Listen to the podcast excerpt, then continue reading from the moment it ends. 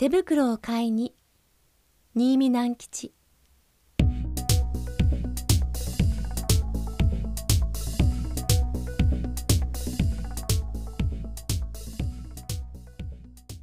寒い冬が北方から狐の親子の住んでいる森へもやってきました。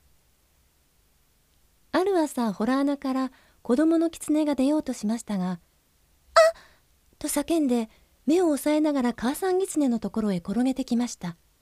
母ちゃん目に何か刺さった。抜いてちょうだい早く早く。と言いました。母さん狐がびっくりして慌てふためきながら目を押さえている子供の手を恐る恐る取り除けてみましたが何も刺さってはいませんでした。母さん狐はホラー穴の入り口から外へ出て初めて訳が分かりました。昨夜のうちに真っ白な雪がどっさり降ったのです。その雪の上からお日様がキラキラと照らしていたので雪は眩しいほど反射していたのです。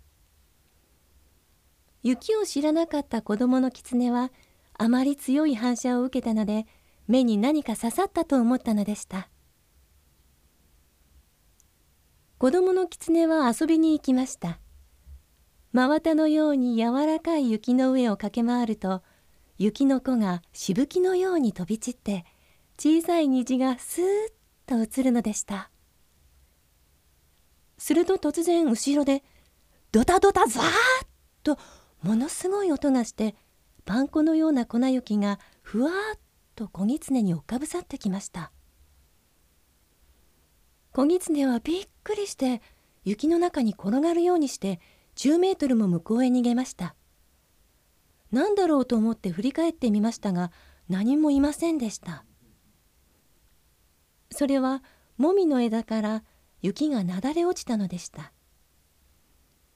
まだ枝と枝の間から白い絹糸のように雪がこぼれていました。間もなくホラー穴へ帰ってきた小狐はお母ちゃんお手手が冷たいお手手がチンチンすると言って濡れてボタン色になった両手を母さん狐の前に差し出しました。母さん狐はその手にはーっと息を吹っかけてぬくとい母さんの手でやんわり包んでやりながら「もうすぐ暖かくなるよ。雪を触るとすぐ暖かくなるもんだよ」と言いましたがかわいい坊やの手に霜焼けができてはかわいそうだから夜になったら町まで行って坊やのお手手に合うような毛糸の手袋を買ってやろうと思いました。暗い暗い夜が風呂敷のような影を広げて野原や森を包みにやってきましたが雪はあまり白いので包んでも包んでも白く浮かび上がっていました。親子の銀狐はホラー穴から出ました。子供の方はお母さんのお腹の下へ入り込んでそこからまん丸な目をパチパチさせながらあっちやこっちを見ながら歩いていきました。やがて行く手にぽっつり明かりが一つ見え始めました。それを子供の狐が見つけて母ちゃんお星様はあんな低いところにも落ちてるのね」と聞きました「あれはお星様じゃないのよ」と言ってその時母さん狐の足はすくんでしまいました。あれは町の日なんだよ。その町の日を見た時母さん狐はある時町へお友達と出かけて行ってとんだ目にあったことを思い出しました。およしなさいっていうのも聞かないでお友達の狐がある家のアヒルを盗もうとしたのでお百姓に見つかってさんざ追いまくられて命からがら逃げたことでした。母ちゃん何してんの？早く行こうよ。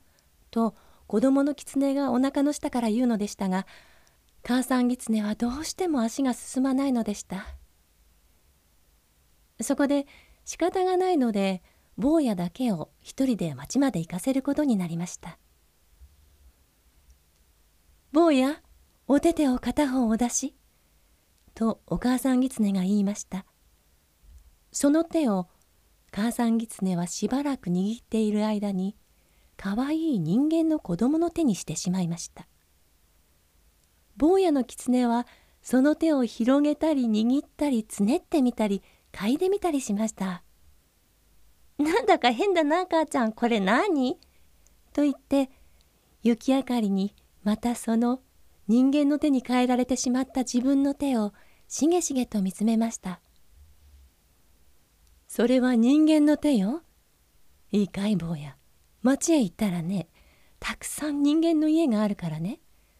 まず表に丸いシャッポの看板のかかっている家を探すんだよ。それが見つかったらねトントンと戸を叩いて「こんばんは」って言うんだよ。そうするとね中から人間が少し戸を開けるからねその戸の隙間からこっちの手。ほらこの人間の手を差し入れてねこの手にちょうどいい手袋ちょうだいって言うんだよ。わかったね。決してこっちのお手手を出しちゃダメよ。と母さん狐は言い聞かせました。どうして？と坊やの狐は聞き返しました。人間はね相手が狐だと分かると手袋を売ってくれないんだよ。それどころか捕まえて檻の中へ入れちゃうんだよ。人間って本当に怖いもんなんだよ。ふん決してこっちの手を出しちゃいけないよ。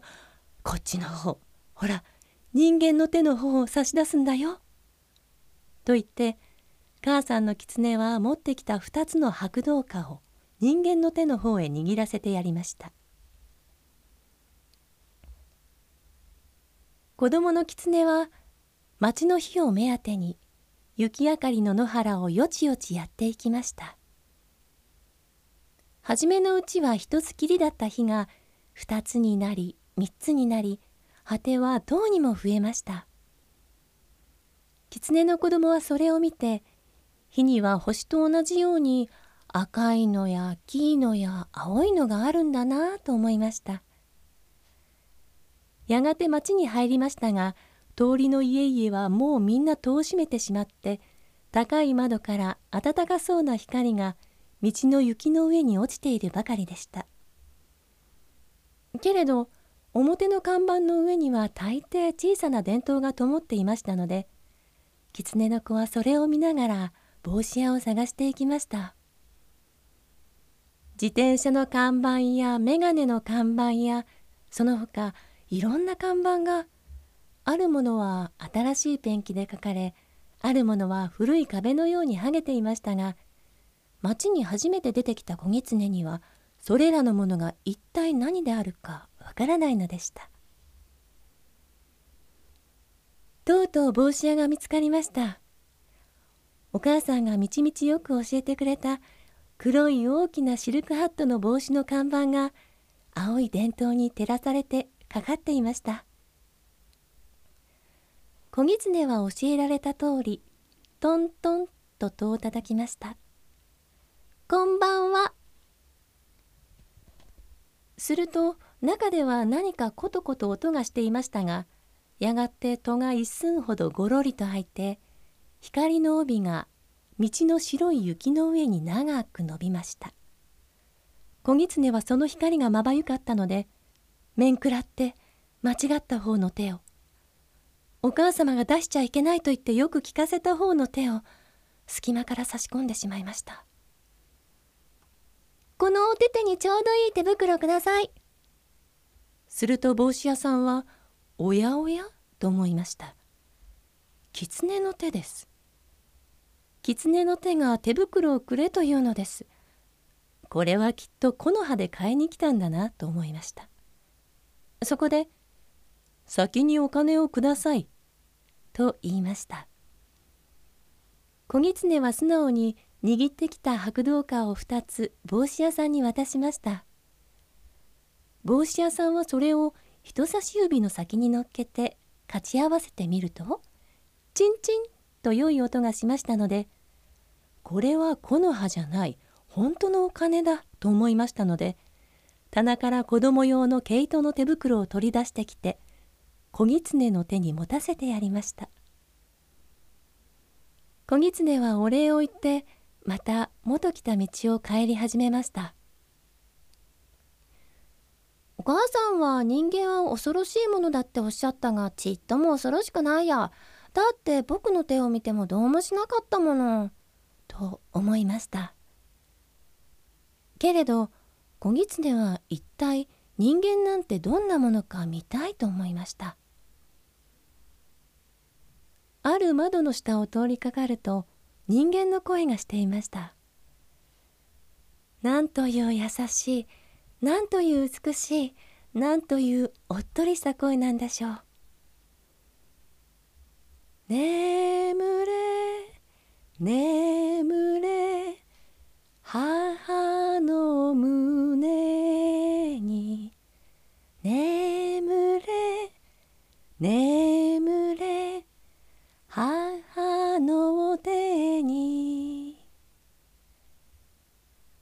狐はその歌声はきっと人間のお母さんの声に違いないと思いました。だって小狐が眠る時にもやっぱり母さん狐はあんな優しい声で揺すぶってくれるからです。